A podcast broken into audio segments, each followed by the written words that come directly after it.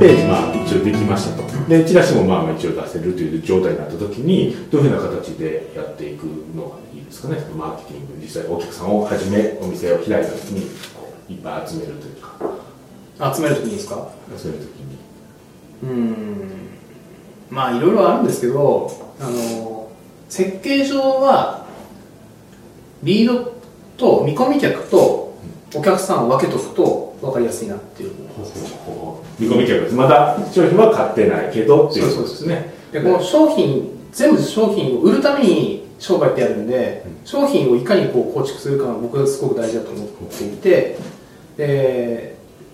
まあお客さんの種類としても3つに大体分けるとすごくこう売りやすくなるんですよね、なるほど。だからそれが見込み客とお客さんととリピーター、はい。新規とリピーターっていうふうな形で変えていくと分かりやすい。だから治療院のし見込み客って具体的にどういうふうな人になるんですかまあいろんなカテゴリーありますけど、はい。見込み客の定義は初回来た人が見込み客。うん。なるほど。うん、普通は新規って初めてその玄関開けた人が新規客だと思うんですけどそれ新規じゃないんですよね。2回目が新規なんですよ。なるほど。2回目はリピーターって普通言うんですけど、はいはいはい2回目は新規なんです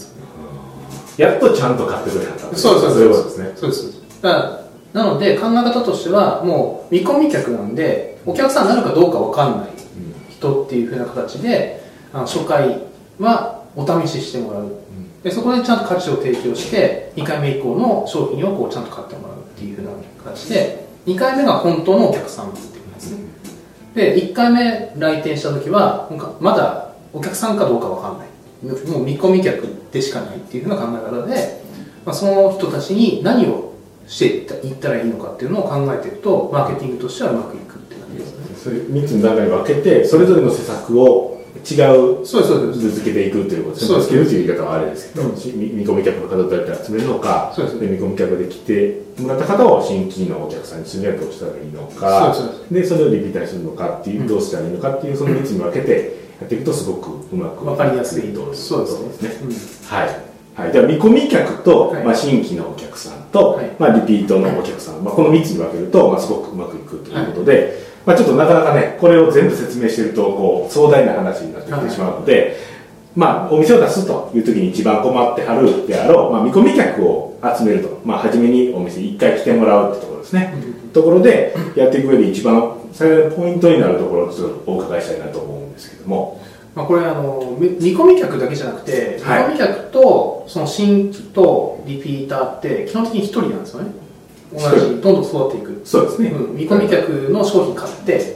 次はその新規の商品買って、うんでリピートの商品買うっていう風な感じであの見込み客新規リピートってあったとしてもそれってその時系列でつながってるので、ただそのその人の状況精神的状況が全然違うので売れるものも変わってくるわけですね、なので僕たちは生態を売るわけですけどその3まあ時系列で3人いるわけで1人なんですけど。はい。うん、で生態を売る中でもその売ってるのは生態なんですけど見え方が違くなってないと売れないんですよね。あその新規のお客さんに売るときに商品はこういうふうに見えてると、うん。でまた新規からあの新規じゃないわ。見込み客の人はこう見えてると。で新規になるかどうかの時には違う商品を買うような気持ちにならないと買ってくれないということですそうでねです新規のお客さんがリピートに行く時も同じように。そうそうそうなるほどなるほど、うん。まあ、でもでも一つですよね基本一はつなんですよ。なのでこうこれ分かりづらいかもしれないですけど、あのそう見え方をこう変えてあげないとすごくこう売れない。ああなるほど、お客さんはこう集客って見込み客として来たとしても、そこで制約しないっていう形になってしまうので、あの結構その商品ってみんな、ね、この商品売ってますみたいな感じになるんで、この商品を受け入れてもらうかどうかみたいな感じににしかその一個の商品ですねそうそうそう売ろうとしないじゃないですか、まあ、そうじゃなくて例えば物であればとりあえずじゃあレンタルしてみませんかみたいな感じの提案の仕方とかね、うん3ありますね。日間使ってみませんかみたいなのももちろんいいと思うしでそれから購入とか。でリースであのどうですかみたいな、うん。っていうふうなこう提供の仕方がいろいろあるわけで。でそれが、あの見込み客に合ってるのか新規のお客さんに合ってるのか。で、えー、とリピーターの人に合ってるのかっていうところを考えていくと同じものを扱っててもこうちょっと違うような買いやすい形にこう変えることができる。なるほどなるほど。という意味で商品をこうどう作ったらいいかっていうことでその制約率も全然変わってくるしその欲しい形が全然違うんですよね。物は同じなんです。生体は生体でもそのお試しなのかその部分なのか足とかあと美容目的なのかとか。うん。やってることも同じなんですよね。ただ見え方が違うだけでやってること一緒なんですね。同じ同じなんです。なるほどちょっと違うんですよ。ちょっとその見せ方が違ったりとか。でも技術としては同じみたいな。あベースはまあ同じ。そうそうそうそう。で見え方が違ったりとかすることでその新規の方なのか、まあ、見込み客なのかっていうところで買いやすさが違ってくる。なるほど。だからその買いやすさが違ってくるってことはあの集客もしやすくなってくるわけですよね。新規の人というか、まあ、見込み客の人が欲しいなと思うような見せ方をして、うん。新規の人が欲しいなと思うような見せ方をしてリピートの人が欲しいなと思うような見せ方を同じベースにあるけどやっていくというそうそうそう。ですなるほど。それちょっと具体的にどういう見せ方があるんですか、まあ、具体的という、まあ、具体的に入る前にそのはい。カテゴリーの分け方があって、あのそれがあのまず機能スペックとあとはそのデザインパッケージとあとオファーパッケージ。この3つで僕は商品としての見せ方。見せ方を見てですね。スペックとスペックとはい。デザインとオファー、とデザインとオファーですね、うんはい。っていうのでその商品の形がどんどんどんこう変化するんですよね。うん。まあ一般的にはスペックなんで、まあ、これ水ですってなった時にこうペットボトルに入ってますとか 500ml ですとかっていうところがまあスペック機能になりますね。味付いてませんはいはい。うん、まあ、どっから取ってきましたとか。そうです。そうそうです、はいそれがスペックで、みんなこれをこれだけを売ろうとするからえらい大変なんですよ。まあこの水、まあ、一緒ですのでどういう形にしようが水はそう水水っていうだからあの料金でも差がつかないしで見込み客の人もあの新規の人もリピーターの人も水としか売ってないからいりませんっていう。だって違うんでその気持ち的に買ったことあるし。そうそうそういう。ですねなってくるし今もうあのお腹いっぱいですみたいな。水、うん、新規でもう買っちゃったから別に今必要ありませんみたいな。でリピーターとして買うんだったら逆にこれをじゃあオファーとしてあの家族の分だったら半額で提案しますよみたいな。おっていうパッケージオファーが変わってくるわけじゃ変ないわってますね。でも水は同じなんですよね。うん。でも家族分ってなったらじゃあ買ってこうかなって話。違う理由になりますね。そう買う理由としては。そうそうそうでそういうふうにこう見え方を変えるっていうのは非常に重要でそれがその機能を変えるっていう可能性もあるわけです。お例えば 水に色つけるとかあーもうスペック自体も変えてしまうというやり方もあるけどね少し。そうそうそうそう。最近あのすごく流行ってるのはなんかフレーバーウォーターみたいあそう流行ってるんですか？めっちゃ流行ってますめっちゃ売れてますマジですか？全然商品がもう欠品してるみたいな。マジですか？それでなんか大問題だったんですね。僕イロハスのトマト飲んでびっくりしたんですそうそんな感じです。そういう感じのやつでめっちゃ欠品してるんですよね。でもまあ水としての認識だったら、まあ、新規の方でリピートをさせたかったらそのスペック自体を変える。うん。水だけどなんか味がついてるみたいな。にした方が売れますよね当然。あそういうことですね。リピートの人には、うん、とかね、うん、あとはそのパッケージ自体を変えちゃう。さっきもちょっと話しましたけどあの富士山の近く行くと絶対売ってるのが富士山の形したペットボトルの中に水入ってる。熱入ってると。とか東京タワーとかに行くと東京タワーの形をしたペットボトルに水が入ってるみたいな。水じゃんみたいな。うちもこの前あのコンビニに子供行きましたけどシャボン玉って言うんですけどアンパンマンのシャボン。玉使ってましたからもう。これがいいともう明らかに激高なんですよでもまあそれがいい。まあそうよかったですねだからそのデザインを変えるかとか、でさっき言ったみたいにそのオファー、何本でいくらになるから家族用どうですかとか、お友達にどうですかとかあの誕生日にどうですかとか、っていうふうにオファーをこう変えていくとか、うん。っていう形であの水を扱ってるんだけど水の商品1個の商品がもう無数に作れるんですよね、だからそういうふうにこう変えていくっていうのが非常にこうポイントというか。コミットっていうですね。その、見込み客と新規とリピートの人に対して全然違う同じベースは一緒やけど違うものをちゃんとオファーしているとかそうそうそう。状況に合ったものを。そうですそうですねう。ん。例えば治療科の方がまあし見込み客を集めるときにはどういったオファーが一番いいんですかね。オファーというか、うんまあ、その商品の見せ方というか。まあ最初はそのお得感っていうところであのまあ見込み客っていうか最初にこうサービスを受けた人と受けてない人の圧倒的な違いって、価値が分かるか分かんないかやられてないですからね。そうそうそう。なので初回は良さそうに見せないといけないですね、うん。であのリピートっていうか初回まああお試しした人にはいいってことを分からせるうんうんうんで最初のそのゼロベースだと良さそうっていうところが重要でだから全然そのやることってゴールが違うんですよね。なるほど。そうそうそう。だから最初にこう本当に見込み客を来店させるときにやらなくちゃいけないのは良さそうに見せないといけないんで、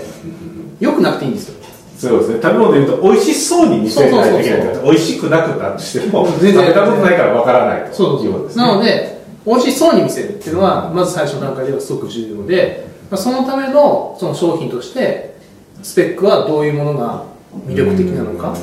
でデザインはどういうものが魅力的なのか。オファーはどういうものが魅力的に見えそうなのかみたいな。いうのを研究して研究してるというかこう考えて出していくと。そうです。そうですでそれを実際に提案していく。そうですね。そうするとまあ簡単に簡単ではないですけどまあまあそうです方針というかねそうその軸がはっきりしますよね、ああなるほどなるほど。その新規に関してはもう見込み客が体感してるので、その時にこれだったらいくらだなっていうふうなところの価値をしっかり上回った提案ができるかどうかでその後の続き方が変わってきます実際に受けてみて、あこれやったらいくらでもう受けたいなという、その自分の感覚っていうのをの価値を上げていくっていうのが次のフェーズということですね。そうですそう。です。ああなるほどなるほど、なるほど。そしたら次リピートしていくまあえー時には、まあ、見込み客になる前というか見込み客になる一番初めに店に入ってきあるところまでは、まあ、美味しそうに見せるのが大事と、はい。で次次一回来てくれた人がもう一回来る時にはあここやったらまた来ようという自分にとっての価値を高めていくのが大事、はいで例えば次リピートしてもらうためにはどういう今度はですねあの問題をほじくり立つっていうあそうなんですそうなんです満足してくると その満足した時に、はい。あの まあ問題が問題とか欲求が満たされたから買うわけですけど、満たされてくるから買わなくなるんです。もう別に必要なくなるということですよね。なるんでそれをどんどんどんどんあまだ問題ありますよね。まだ問題ありますよねっていうところを、おほじくり出すようなところをその商品のあのスペックの中に入れていかないといけないああなるほどなるそほど。うそうそうそう。それがでも逆に主になってくるんですね、僕たちだと施術をするっていうよりも検査の方が重要なんですよ。検査をしてあのまだここおかしいよねっていうところ、であとはそれが僕ら僕らの使命だと思っていてだって普通の生活してる中で体おかしくなってきてるわけじゃないですか、で僕たちも来てますよね。ってことは普通の生活を見直さないと絶対おかしくなるんですよ。もまた戻るってことですね、今これはここが痛いんやったらその痛くなってる原因がはずっとあり続けるってことですそうです。ね生活の中に、うん、なのでそこを変えない限りは僕らがサポートしてあげることが最善の策だと思うんですよね、うん。なるほどなるほど、うん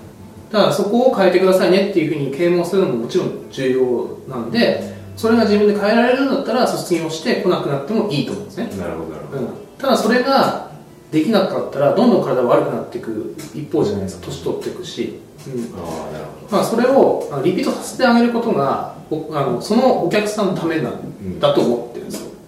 だからそこをこうリピートさせ続けるためには問題ずっとそもそも問題ある中の生活をしてるわけだから絶対体に現れてくるんですよ、それを読めるかどうかがプロの仕事だと思うんですね、どなるほど、うん、だからそれをちゃんと教えてここも問題ですよこれも問題ですよっていう感じでじゃあ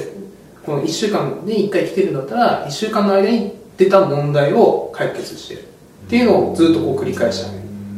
それがリピートをこう打っていくためのスペックがこう出てくる。なるほど、うん。そしたら、まあ、次のフェーズとしてはもうそのより健康になってもらうためにはそうですそうです。にここ直したらいいっていうのを見つけていくっていうような形になるわけですね。そうですそうです。でそれをいっぱい見つければ見つけるほどお客さんも健康になっていくしずっとリピートしてくれるとそうですいうような状況になるわけです。なるほど。最初とその全部その状況が違うんで見込み客の状況でゴールはここ。で新規の人たちのゴールはここでリピートの人たちのゴールはここっていうのは全部やっぱり違うので、うん。そのゴールをちゃんと用意しながらそれに合わせたやってることは生態だとしても、もうスペック変えたりとかデザイン変えたりとかオファー変えたりとかしてその今の状況に合わせた商品パッケージにしてあげる、うん、いいですね。なるとほど。マーケティングがすごくやりやすい、うん、なるほど。そうですね。ああなるほど。